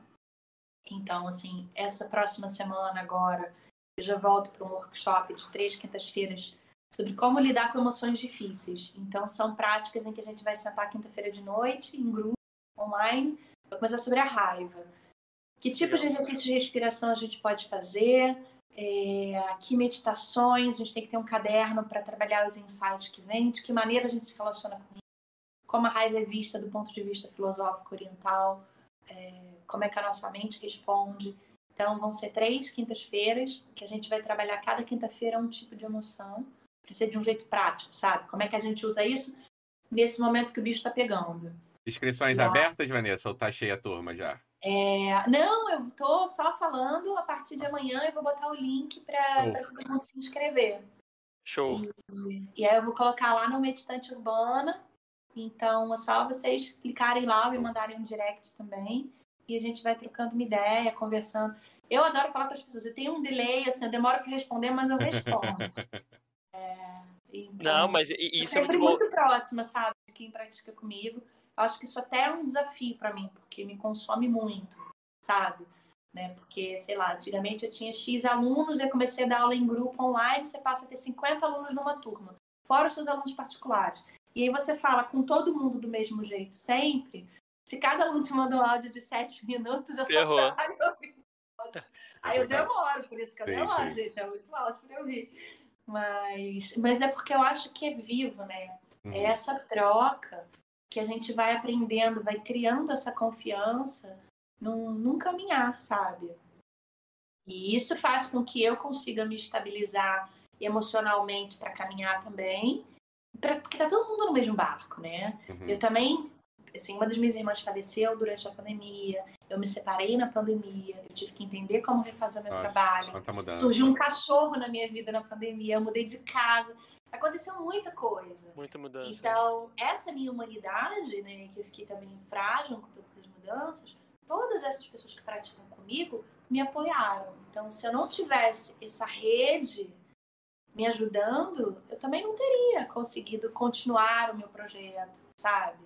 É, porque é uma troca, né? A gente vai construindo isso juntos. Então, isso para mim é tão é, salvador mesmo que eu fa faço questão de não perder, assim. Quem pratica comigo, a gente tá ali meio embolado, meio junto, misturado. Legal, que legal. E amanhã a gente vai aproveitar para divulgar também, é, para quem quiser participar. Eu acho isso muito bacana. A gente sempre faz essa troca de estar tá divulgando a galera que vem aqui, porque a gente admira real o trabalho e. Sim, sim. Olha que linda! e aparecer também. Mas é, eu, eu, pra a gente também não, não, não, ficar aqui, eu acho que a galera tem que te procurar na rede social para te conhecer um pouco melhor. Isso. E eu, eu quero que a gente depois, futuramente, a gente faça um, um segundo papo aí, falando sobre outras coisas também. Até vamos ver como é que vai estar essa questão da pandemia. Aí ah. vai ter uma outra experiência, né? Mas eu queria, antes, para finalizar a gente para os finalmente, eu queria te fazer uma pergunta na questão do budismo, né? Que você tinha comentado. O que, que o, o, budismo, assim, que você poderia falar que deu impacto na sua vida, é, não só nessa questão é, da meditação, do yoga, tudo que, que, a gente já falou, mas assim, no, no, no, restante da sua vida, né? Assim, de filosofia, de, de cabeça, de, de, de ideais. Como é que isso mudou, assim, para você? E complementar também, Vanessa, se, se você puder, é... se você já tinha alguma espiritualidade ou religião antes e se converteu para o budismo, ou se eu sou bastante ignorante em relação à religião, tá, Vanessa? Eu, eu me considero ateu, mas respeito todo tipo de espiritualidade e religiosidade de todo mundo.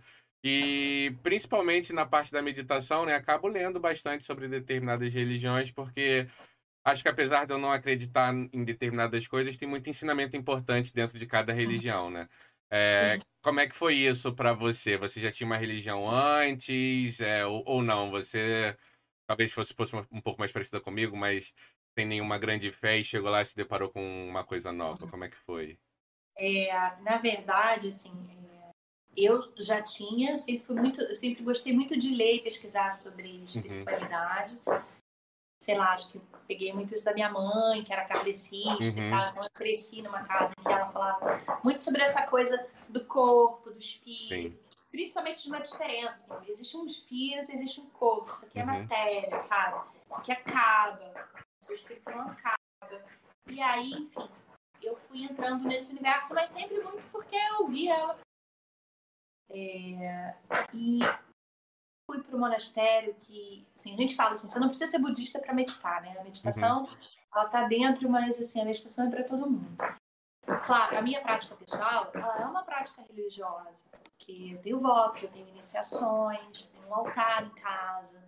É, a minha prática, ela é minha prática. Quem vem para cá e quer experimentar, compartilho, mas não necessariamente eu abro isso para as pessoas, sabe? Uhum. É, mas assim, o que, que o budismo trouxe para mim? Assim, eu, né, eu falei que eu estudei num colégio católico a vida inteira, fiz todos os ritos assim, uhum. da igreja católica que eu respeito, que foram importantes. Compassivo, né, de enxergar o outro, Sim. enfim. É, eu acho que isso que, que uma religião deveria trazer para as pessoas, né? Empatia, né? Que ela enxerga a humanidade do outro. Uhum, perfeito.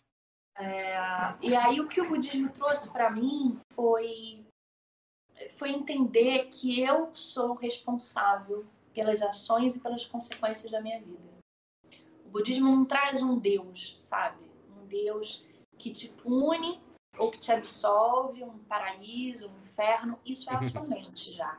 Essa parte aí é que me pega bastante, que me distancia bastante de determinadas crenças. Pois é, isso é a sua mente. A sua mente Perfeito. já é um paraíso ou um inferno. Exato. Não precisa de mais, né? É. Com esses conteúdos. E aí eles vão entrando em, em, coisas da filosofia que você acredita ou não. Como eu já vinha de uma mãe kardecista, que trabalhava essa questão da reencarnação e tal, o budismo também acredita nisso. Né? Ele não acredita que é finito, morreu, acabou. Ele acredita que você tem que a gente chama de contínuo mental. Você vai registrando ali os seus imprints, que a gente chama, das suas experiências de vida, uhum. é, das suas ações positivas, das suas ações nem tão positivas assim, e que isso tem causa e consequência. Eu acho isso muito lógico. Sim, né? Para mim isso é óbvio. E a gente no budismo usa muito uma metáfora de plantas, de jardins, porque é óbvio também. Se você pensar que você tem uma casa e você quer fazer um jardim, você fala, bom, eu vou plantar né? Tipo, sei lá, eu vou plantar um abacate. Cara, você não vai colher uma banana se você um abacate. Isso não é óbvio. Sim, Por que, que não vai ser óbvio no seu cotidiano e nas suas ações? Se eu minto para você, não tô criando juízo, ah, mentir ou não mentir, tá? Tô só dando um exemplo. Se eu sou uma pessoa que tô, tem uma relação com você, não importa qual seja, eu tô sempre mentindo para você. E chega um momento e que eu reclamo que você não confia em mim. Cara, como é que você quer que você confie em mim se eu minto pra você sempre, bicho? Tipo, Perfeito. né? Sim, é, sim. Se você tem um jardim e aí tem um monte de erva daninha naquele jardim, você sabe que você tem que fazer uma poda. Você tem que colocar alguma coisa ali para conter aquelas ervas daninhas, senão vai matar a sua planta. Cara, com seus pensamentos não. Você fica ali com um monte de pensamento obsessivo e tudo bem. O que, que, você acha que vai acontecer? Gente, é igual. Se você vai ali sabe que tem que conter uma erva daninha para ela não matar sua planta, você acha que não vai enlouquecer de ansiedade ou de depressão se você não entender esses pensamentos obsessivos? É a mesma coisa. Então, é causa consequência. O budismo traz isso. Então, ele me trouxe uma autonomia e uma clareza cruel, né? Que não tem vítima. Eu não sou vítima de absolutamente nada. Tudo isso que eu citei para vocês é uma humanidade que a gente tem de sentir, óbvio. A gente vai sofrer, mas não tem mais aquele discurso de que eu sou vítima das minhas experiências, sabe? Uhum. Tem causa e consequência ali.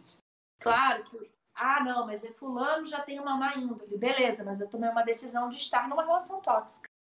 Uhum. Por mil questões, pela minha fragilidade, por eu conseguir ou não lidar com isso, pela minha carência, pelos meus apegos.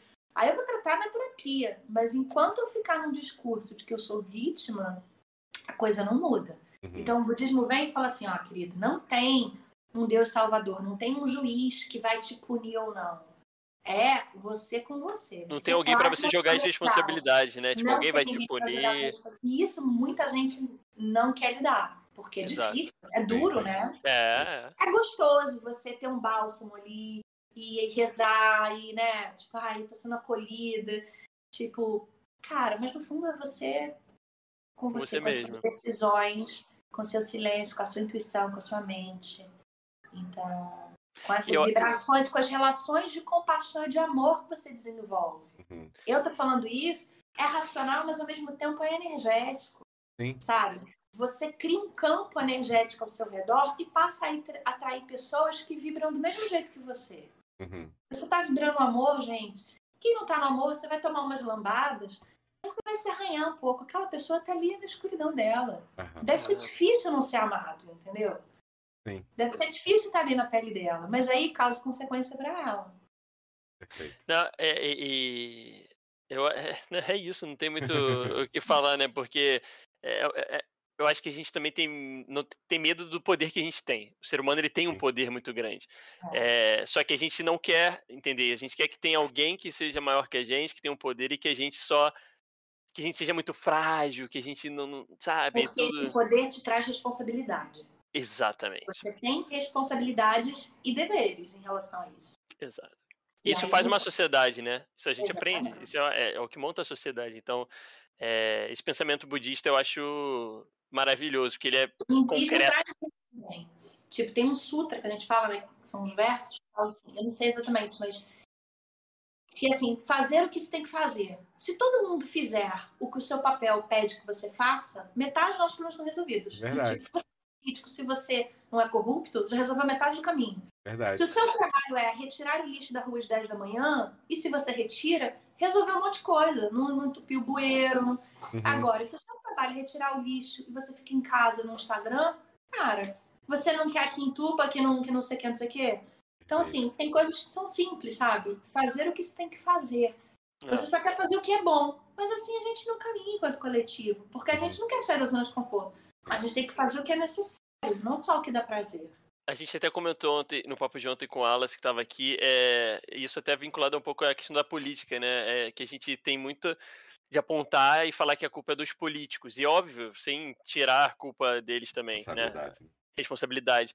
É, mas a gente tem como sociedade responsabilidade também, né, no dia a dia. Então, nossas atitudes, nossas decisões e tudo mais, que a gente só quer sempre ter mais uma vez alguém para botar a A responsabilidade. culpa, é. É muito fácil ter um cara lá que é o prefeito, o governador, e tal, você fala assim: ah, todos os problemas do Rio de Janeiro é culpa do fulano. É. Não, mas o fulano, primeiro que ele não chegou ali sozinho. É. Né? Alguém botou o fulano ali. E tem pequenas coisas que a gente consegue fazer e que podem modificar muito. E mais uma vez, é o poder que nós temos que a gente não quer exercer, né? Por causa das responsabilidades. Mas eu acho que a gente Então, fecha acabou aqui. Não, com certeza, com certeza. A gente tem muito papo para conversar, a gente adora também falar, mas eu acho que fechamos hoje bonito Sim, aqui sim. Com, com esse pensamento. Agradeço, vou agradecer várias vezes aqui, é- e não é da boca para fora, não é porque Sim. pra gente isso aqui é, é uma coisa incrível, de verdade. Cada papo é maravilhoso e você tá sendo um papo incrível. incrível, também pra gente. É, para finalizar, Vanessa, a gente tem duas perguntinhas que a gente faz aqui. Uma que é relacionada porque a gente está numa pandemia. Então, o que você é, pensa assim hoje é, na sua cabeça? Primeira coisa que você gostaria de fazer no pós-pandemia? E tá hoje não sentindo tá muita conseguindo falta, né?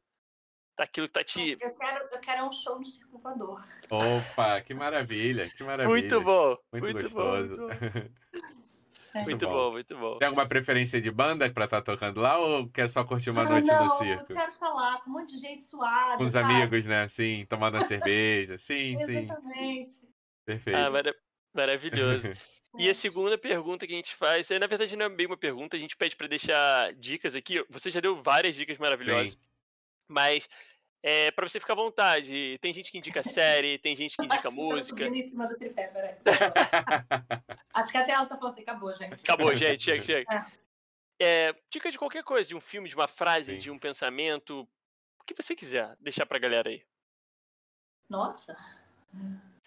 A gente não avisa antes pra exatamente pegar de surpresa pra ver é o que vem na mente, assim, o que. Pode ser um livro, um Eu acho, filme. que- assim, eu acho que tem uma frase que eu acho muito boa, que, que resume isso tudo que a gente falou. Não é pra você comer. Oh, meu amor. Deus. É, tá com fome. Quer comer é um negócio da luz. É, que é sobre meditação, que a, que a monja, que dessa última vez coordenou os meus estudos, que, que ela fala assim, é, é, meditação é para você desenvolver clareza. A paz é um bônus. Olha. Bom. Fica aí o, o, o pensamento pra vocês que estão vendo, é verdade. Eu acho que é isso, porque isso fala, resume tudo sobre a responsabilidade, sobre o poder, sobre a ação e reação, né? É, sobre essa compaixão em relação a você mesmo. É tipo isso, assim, a meditação é para você desenvolver clareza. A paz é um bom. Perfeito, perfeito. Então é com, essa, com esse pensamento aí e com esse papo maravilhoso que a gente teve hoje, que a gente vai encerrando aqui mais um papo. Eu queria já, de antemão, agradecer o Rafinha mais uma vez por mais um episódio incrível que a gente está fazendo. Muito obrigado, Vanessa. É, assim, sem palavras, para agradecer pela atenção que você deu. A. Luma também, que tá, eu vi que estava por aí. Muito obrigado por toda a atenção que deu pra gente, suporte, essa troca foi incrível. Queria agradecer o chat que tá também super ali comentando, movimentado, a galera tá adorando e sempre presente aqui, isso é muito gostoso. E antes de dar os recados finais falando das nossas redes, eu vou passar a palavra para Rafinha e para Vanessa também se despedir. Oh, eu só quero agradecer ao chat, que veio aqui bastante gente hoje. É gostoso quando a gente tem esse feedback da galera. É, e agradecer principalmente a Vanessa por ter cedido um tempinho na agenda dela. É, acho que conhecimentos muito ricos. Falou muito, falou muita verdade para mim, pelo menos. Aqui em off eu já vou querer saber como é que eu faço para para me tornar um, um, aluno, se é que eu posso dizer assim. Vamos praticar na quinta-feira, espero todo mundo. Sim, sim. É, e, é, e, é, muito gostoso, né, a gente ter esse tipo de ajuda, né? Como, como eu falei para você, Vanessa, é... Estou me encontrando ao longo da minha jornada, passei por algumas coisas parecidas que você falou em relação a trabalho, a, a dificuldade para lidar com pressão. E, e, é bom a gente encontrar alguém que tem clareza e sabe apontar um norte. Fica um pouco mais fácil a trajetória, né? Que muitas vezes a gente sente que eu preciso fazer alguma coisa, eu acho que eu estou fazendo alguma coisa, mas com muita insegurança, porque você não sabe se você está indo certo ou não. Então, acho que é um papel muito importante na sociedade que você exerce e que, bom, só agradecer mesmo todo o carinho, é, tudo que você falou aqui com a gente hoje. E deixar para você se despedir. Eu agradeço, enfim, de coração. Eu faço, na verdade, isso realmente é um propósito, virou um trabalho e que eu não enxergo mais como um, é um trabalho, mas no fundo eu compartilho a minha investigação pessoal, né? Porque isso que eu falei, a gente tem a mesma mente, as mesmas questões e, e eu acho que é essa verdade do meu trabalho que vai consolidando essa rede e essa troca, esse crescimento da gente junto, né? Com o passar do tempo. Então, vamos fazer outros papos. Na quinta-feira vai ter essa prática sobre como lidar com as emoções difíceis. A partir de amanhã eu vou colocar o link lá no Instagram para as pessoas se inscreverem. Qualquer dúvida é só me escrever. Tem o podcast da Meditante Urbana que tem essas 10 meditações é, que dão conta, dão uma boa conta desse processo inicial da meditação, sabe? E qualquer dúvida, gente, me escrevam. Estou sempre postando lá também dicas de livro, coisas assim. Então, enfim, vem que a gente vai construindo juntos aí. Uhum. Maravilhoso. E a gente vai botar, é, lembrando também o pessoal que esse vídeo aqui que a gente está fazendo ao vivo na Twitch, ele vai subir para o YouTube. Daqui a pouquinho mesmo eu já vou estar tá baixando, começando a subir lá no canal. E aí, quando estiver pronto, eu já subo lá no Instagram, marco a, com a, a Vanessa para ela poder compartilhar para a galera. Eu acho que bacana é, poder compartilhar né, esse tipo de conversa também sim, que sim. É, muita gente não consegue ver ao vivo, mas depois vai lá no YouTube e assiste. E hoje teve bastante aprendizado. A gente vai deixar todas as redes da Vanessa também lá, no Spotify, no Instagram e, tu, e todos os contatos ali para no, no YouTube também, no canal do YouTube. E quem quiser entrar em contato, a Vanessa está super aí disponível e eu acho que vai ser incrível. Então, gente, muito obrigada. obrigada. Tenha uma boa semana para vocês, um ótimo final de semana. E semana que vem a gente está aí. Grande beijo para vocês. Valeu, pessoal. Muito tchau, obrigado. tchau. tchau. tchau.